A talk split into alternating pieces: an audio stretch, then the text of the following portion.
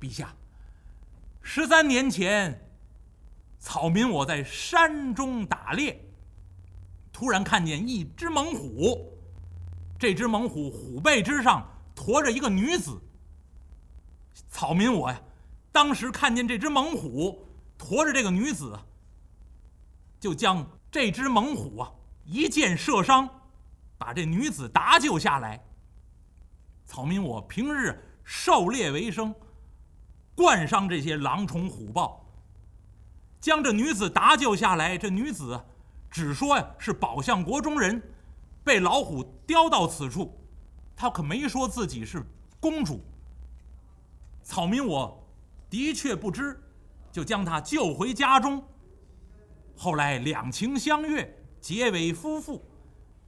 陛下，不知者不怪罪呀。我的确当初不知道。是三公主百花羞啊！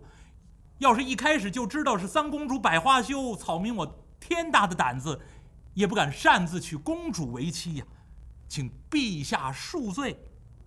哦哦哦，原来如此。我那女儿怎么能会被老虎驮在背上跑到三百里外呢？哎呀，陛下，当时啊，我把公主救下来之后。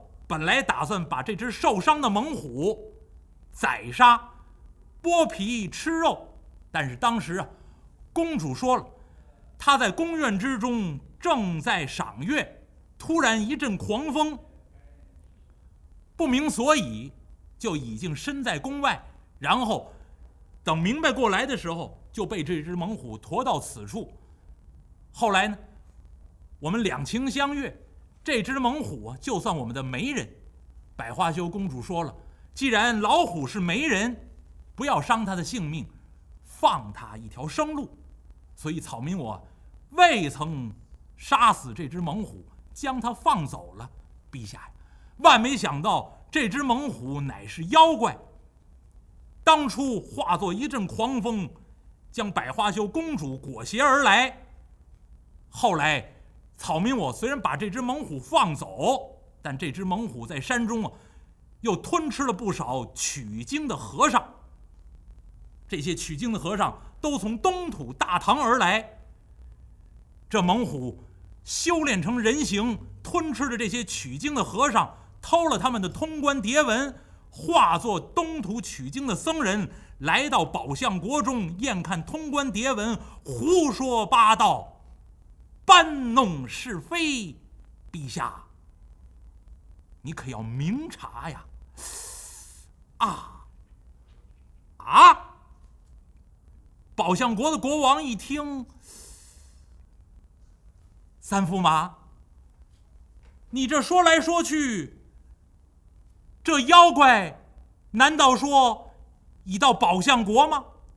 哼哼，陛下。这妖怪如今正在宝象国中，就是那绣墩之上坐的和尚。这位三驸马用手一指啊，就在宝象国国王身边坐的这位三藏法师。三藏法师坐在这儿，双手合十，闭目养神，心中默念经文呢，听着这。三驸马在这儿跟宝象国国王说这些事情，越听啊心中越害怕。一听怎么老虎变成取经的和尚，来到此处验看通关牒文，三藏法师刚把眼睛睁开，这位三驸马用手一指，就是他。宝象国的国王一看，啊，这这这。这和尚难道说是老虎变化的吗？三驸马，你可不要错认呐。陛下，草民我自幼生长在山中，狩猎为生啊，每天看的都是狼虫虎豹。他纵然化成灰烬，我也认得他。他分明是老虎变化出来，变化成取经的和尚，蒙骗陛下的。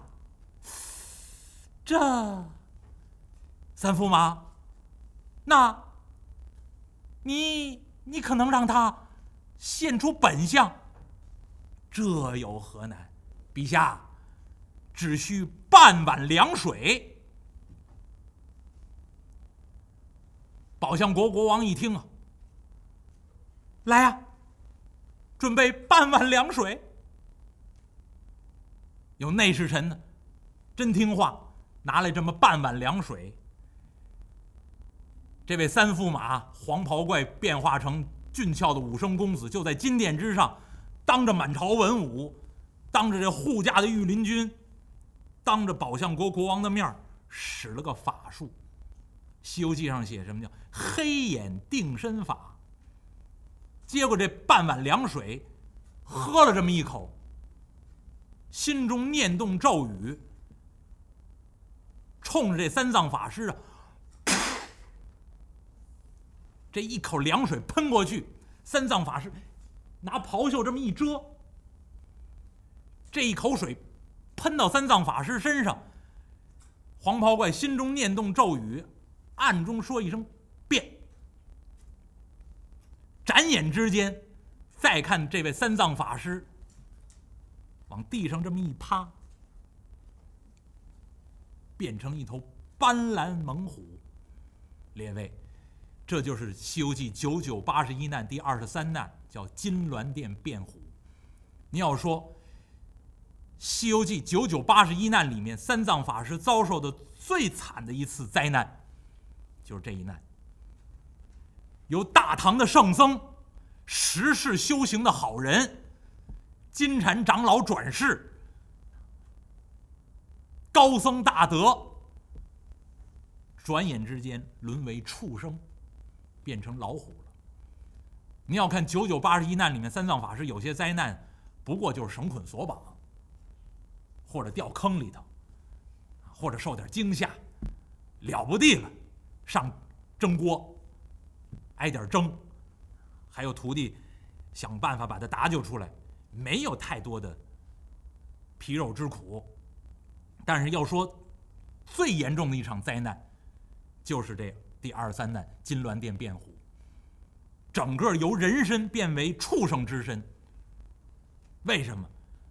你要看前文书，鄙人一再说的，所有这三个难连在一块儿，起因是白虎岭白骨夫人，但是根源在前面第二十难贬退心源。真心一去，修道之心这一去，智慧之心这一去。只剩下这个躯壳，然后听信侥幸，放纵心源，最后怎么办呢？可以沦为畜生。呃，《西游记》里面写的多明白，正道之书。所以有时候古人说看《西游记》，一字一句不要放松，很多地方都有寓意。写到这儿。你要说佛教里面六道轮回，畜生是一道，下三道里面就是畜生道。地狱恶鬼畜生，那三藏法师如何呢？贵为大唐圣僧，啊，高僧大德，真心这一去，听信侥幸，最后沦为畜生，当着众人的面化为一头斑斓猛虎。而且，你要看前文书。听信侥幸，放纵心源，这八个字后面，古人下评点，下了一句话，就这八个字一出，隐隐约约已经有一头猛虎在了。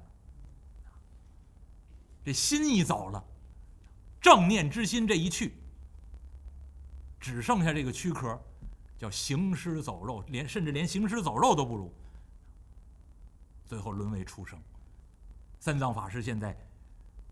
变成一头斑斓猛虎，趴在地上，嘴也不能说话了，想辩白也辩白不出来了。这些护驾的羽林军各持刀枪，刀枪并举呀，奔着这头老虎乱剁。列位，这要是刀枪砍到这老虎身上，不要说是一个唐僧啊，十个唐僧也给剁烂了。多少护驾的羽林军呢？多少金甲武士啊！金瓜乐府，刀枪剑戟，一看见这儿，妖精现了本相了，老虎现身呢，所以这些武士们刀枪并举，纷纷乱剁，剁在这老虎身上。但是必须得说，得有护法神呢，所以那十八位护教伽蓝呢，在半悬空中保护唐僧啊，暗中保护唐僧，眼看着唐僧变成老虎了，但是他们只能呢在暗中保护，刀枪不能伤之性命，也就是了。所以这些护驾的羽林军刀枪并举，剁在这老虎身上。这只老虎呢，毫发未伤。